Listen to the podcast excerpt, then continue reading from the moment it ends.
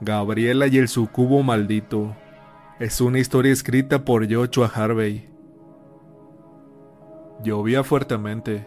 Tal vez así se manifestaba el cielo al ver nuestra tristeza. Al ver mi tristeza, pues estar enfrente del amor de tu vida y despedirte de ella para siempre no es fácil para nadie. Ahí estaba yo con tanta gente a mi alrededor en este funeral, pero extrañamente me sentía tan solo, como si una parte de mí se hubiese ido. La depresión es tan silenciosa que ni siquiera las personas más cercanas pueden detectar lo que sufre un ser querido. Si tan solo le hubiese puesto más atención a Gabriela, si tan solo la hubiese escuchado más, hubiera pasado más tiempo en sus días de soledad, probablemente no estaría pasando por este sufrimiento. Pero a estas alturas ya da igual, no importa si me lamento o no, eso no devolverá a Gabriela a mi vida. Después de toda esta situación mi vida se mantuvo en automático. Despertar, comer, ir al trabajo, dormir y nuevamente despertar. Traté de rehacer mi vida y créanme que lo intenté. Pero después de unos cuantos días de distracción nada tenía sentido para mí. Me sentí asfixiado y quería rendirme, pero tan solo recordar el cruel destino que tuvo mi esposa.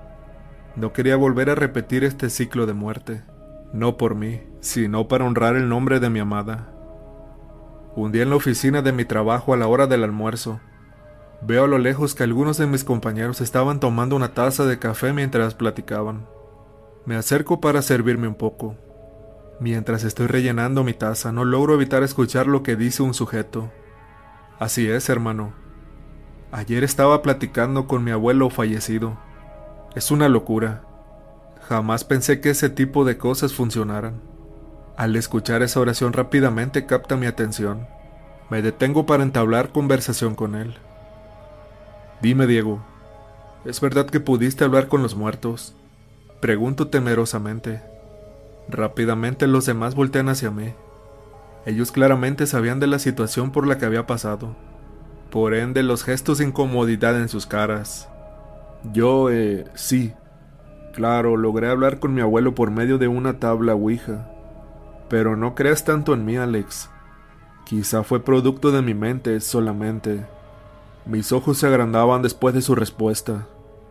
Rápidamente, pero con algo de desconfianza me dispongo a realizar la pregunta. Por favor, ¿podrías decirme los pasos a seguir para contactar con los espíritus? El silencio incómodo resonaba en las paredes.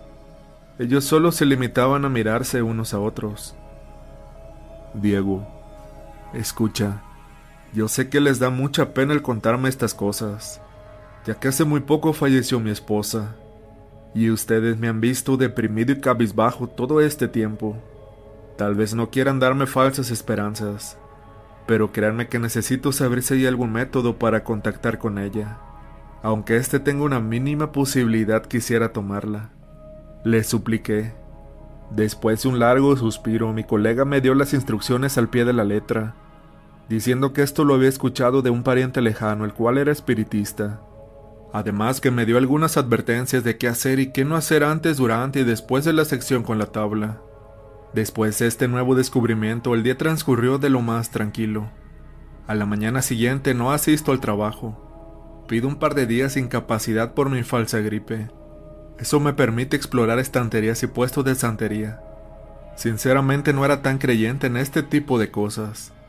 Siempre fui de la idea que este tipo de personas solo eran charlatanes, las cuales llenaban sus bolsillos a costa de gente ignorante, que necesitaba aferrarse a la existencia de algo para darle sentido a su vida. Pero ¿cómo cambian las cosas? Me digo a mí mismo mientras levanto la mirada al cielo por un instante. Después de tanto andar me encontré con un sitio que vendía lo que estaba buscando.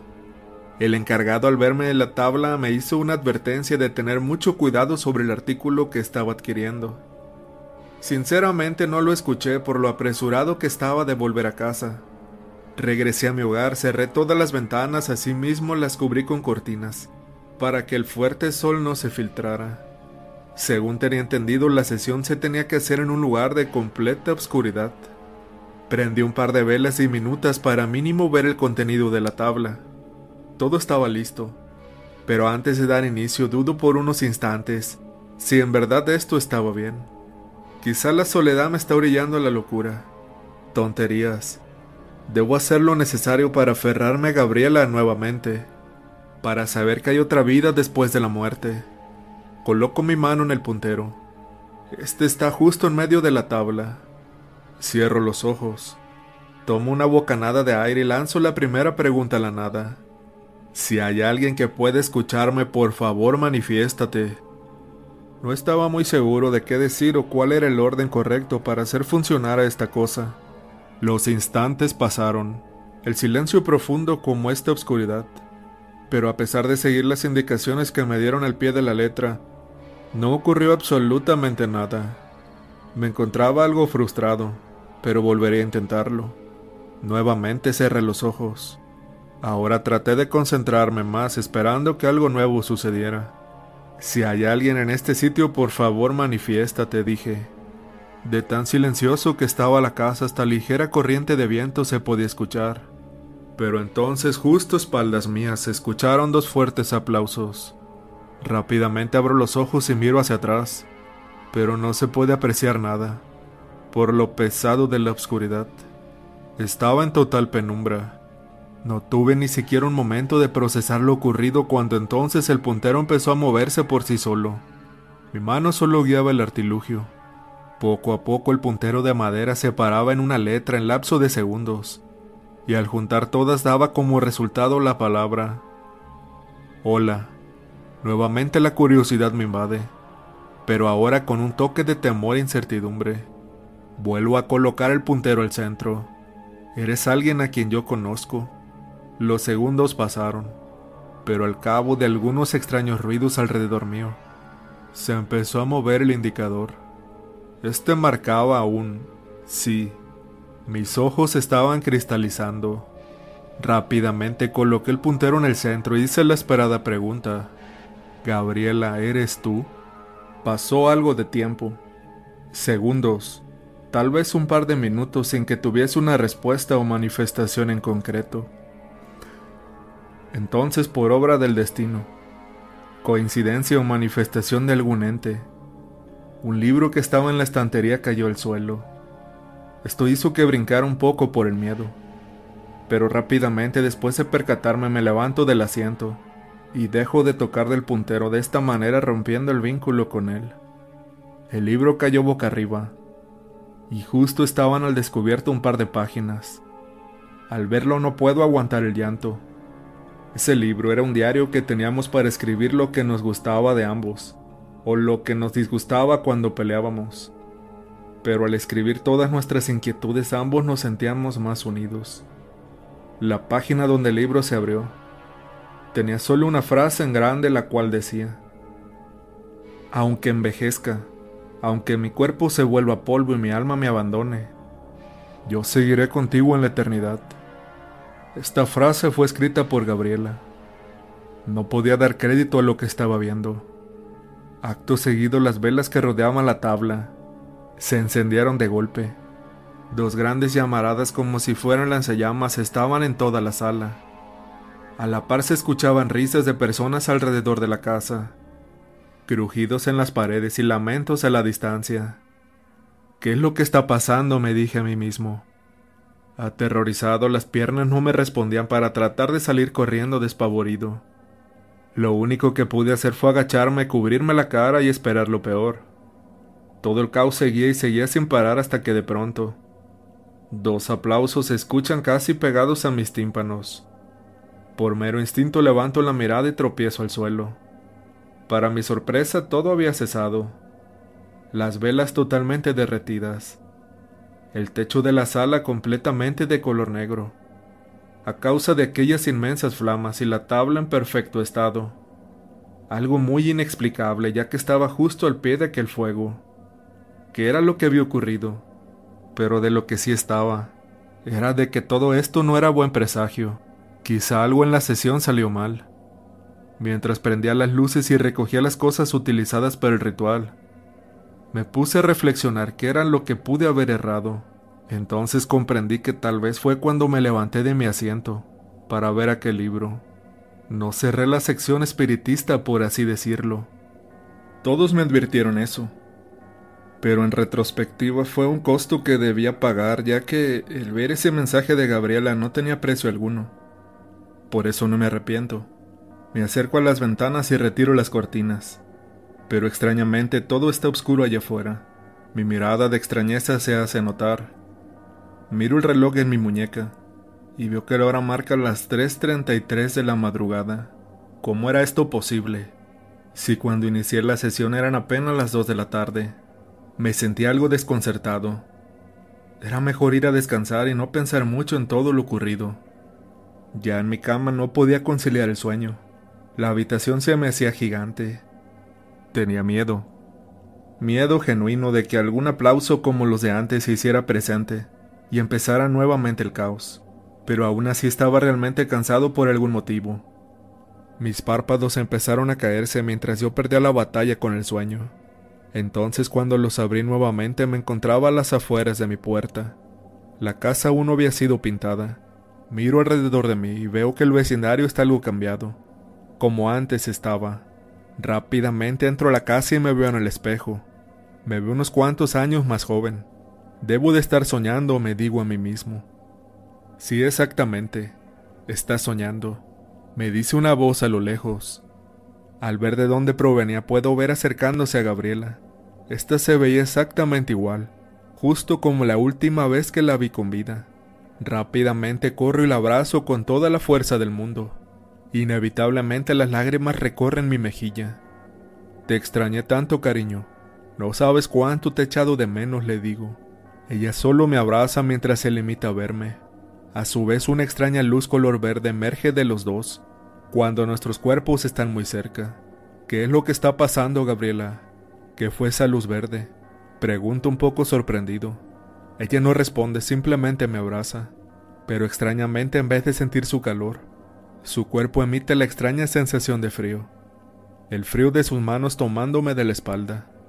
Entonces de un momento a otro, Siento cómo sus uñas empiezan a clavarse de una manera drástica en mi lomo, como si quisiera triturarme. Vuelvo a mí, la retiro rápidamente, pues me estaba empezando a doler. Gabriela, ¿qué estás haciendo? Me estás lastimando, protesto. ¿Qué? ¿Quién? Ah, sí, Gabriela. Disculpa, cariño. Es solo que te extrañé tanto. Hace mucho tiempo que no nos vemos. Ahora vuelve conmigo y déjame seguirte abrazando. Me dice algo nerviosa. Su errático comportamiento me desconcierta, pero lo ignoro por el bien de ambos, pues quería aprovechar todo el tiempo con ella. Quizás solo fue un descuido y no se dio cuenta. Vuelvo a abrazarla y nuevamente la luz verde iluminó nuestro alrededor, ahora en la forma de un círculo. No hubo ninguna palabra entre ambos, solo dejamos que pasara el tiempo. Éramos ambos abrazándonos en la infinidad de la oscuridad de la noche, para sorpresa mía, mientras acaricio su cabeza, miro mi mano pues sentía que algo se había atorado entre mis dedos. Era un mechón de su cabello. Demasiada cantidad de cabello suyo se le había desprendido. Antes de que pudiera cuestionarla, el círculo empezó a arder en fuego verde. Lentamente adentro de este se estaba dibujando la forma de un pentagrama. Me estaba asustando mucho, pero no podía hablar ni moverme. Me faltaba el aire y sentía como las llamas me estaban consumiendo. Mis ojos se cerraron. Acto seguido despierto con el ritmo cardíaco a tope. Estaba sumamente agitado. Sentía como me faltaba el aire y me encontraba empapado en sudor. Después de tranquilizarme un poco, quise levantarme de la cama, para mojarme la cara con agua. Tal vez así me despabilaría, pero al momento de levantarme de golpe, mi cuerpo no reacciona y me desploma al suelo. Me sentía sumamente débil. Nos volveremos a ver pronto, me dijo una voz a lo lejos. Fue tan distante el sonido que apenas pude percatarme. Tan pronto como escuché eso me reincorporé. En el fondo sabía que algo malo había pasado, y posiblemente estaba relacionado al juego macabro que tuve el día anterior. Nuevamente no fui al trabajo. Me quedé en casa a investigar en internet lo que había ocurrido. Mientras estaba sentado en la sala se podían escuchar ligeras risas por toda la casa, muy sutiles y efímeras perdiéndose en el viento. Mientras buscaba información sobre todo lo sucedido me di cuenta de un detalle muy interesante. La tabla no estaba en el lugar donde la había dejado. Esta había desaparecido, además que todo el techo de la sala estaba en total oscuridad. Es como si las flamas de aquella sesión hubiesen quemado todo. Redoblo esfuerzos en mi investigación, pero lastimosamente no logro encontrar algo en concreto, más que meras advertencias, demonios y criaturas que habitan en otro plano existencial, cosas que sinceramente no creía en ellas, pero después de esta situación ya no sé en qué pensar. La noche cae, me encuentro de vuelta postrado en cama, por segunda vez vuelvo a las afueras de mi hogar años atrás. Ahora simplemente me encuentro solo. Toda señal de vida es inexistente. De pronto el viento se vuelve más intenso. La puerta se azota y deja ver a Gabriela parada al pie de esta. Hola, te extrañé tanto. Déjame abrazarte de nuevo. Me dice con desesperación. Yo sin siquiera responder caigo en sus brazos. Pero al instante de tocarla nuevamente, todo nuestro alrededor se torna de color oscuro. Algo está muy mal aquí. Aléjate de mí.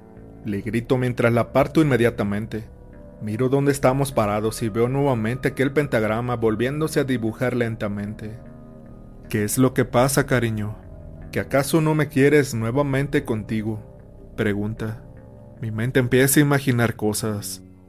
Entonces recuerdo algunas de las tantas páginas y artículos de ocultismo que vi en la web. Miro a Gabriela con determinación mientras doy un par de pasos hacia atrás. ¿Cuál es mi nombre? pregunto. Ella me mira con rareza al escuchar mis palabras diciéndome, ¿Qué estás diciendo, cariño? Nuevamente trata de abrazarme, pero firme en mi idea vuelvo a retroceder. Dime por qué no me has llamado por mi nombre en todo lo que llevamos aquí. ¿Que acaso no sabes cómo me llamo? Pregunto. Ella sonríe levemente pero a medida que avanza hacia mí empieza a carcajearse. La piel de su rostro se empieza a caer en pedazos como si fuese una simple máscara. Esta empieza a encorvarse y sus largas uñas, al igual que sus brazos, se extienden por doquier. La Ouija es fascinante, ¿no lo crees? Cuando contactas con ella es como si llamaras a un teléfono público. Cualquiera podría acudir a ese llamado. Me dice aquella cosa mientras sus ojos se iluminan y una gran cornamenta de aquel demonio femenino se alza en su cabeza. De pronto las llamas de color verde nos empiezan a devorar. Aunque poco nada parece importarle a esa bestia. Corro desesperado pero no tengo a dónde huir. Se me ocurre voltear solo para ver aquella cosa erguida en cuatro patas, andando como una araña tratando de llegar hasta mí. Cierro los ojos en mi desesperación solo para despertar de aquella horrible pesadilla. Me siento mareado y con muy pocas fuerzas. Veo el sol por mi ventana. Eso indica que he sobrevivido un día más, pero no por mucho. Tengo que buscar ayuda antes de que esa cosa me consuma. Algo se escucha arriba mío. Levanto la mirada inmediatamente. La tabla Ouija cae de todo lo alto sin explicación alguna. Se escuchan quejidos por doquier. Cuando bajo las escaleras veo cómo las paredes están llenas de tizne negro. Sin tener más remedio opto por buscar a la persona que me vendió el artículo. Al contactar con este ella me ayuda a liberarme del horrendo ser, diciéndome que el causante de todo fui yo, al no haber cerrado correctamente la sesión. Cuando por fin siento que se me ha caído un peso de encima, la persona me indica que debo de quemar la tabla para que el sucubo vuelva a su plano. Al llegar a casa tomo la tabla y la quemo adentro de un bote de basura. Aquellas llamas se tornan del característico color verde. El retumbar de las paredes nuevamente se hace presente. Por sí solos los grifos de los baños se abren y las puertas se azotan. Después de ese día jamás volví a experimentar algo paranormal. A veces es bueno recordar a tus seres queridos aún después de su partida, pero el intentar intervenir más allá de la vida puede ocasionar que cosas o entes que desconocemos nos quieran hacer el mal. El abrirle las puertas de tu casa a las personas no asegura que todas tengan que ser buenas o tener amables intenciones contigo. En esta vida hay claros y oscuros, y al parecer en la muerte también los hay.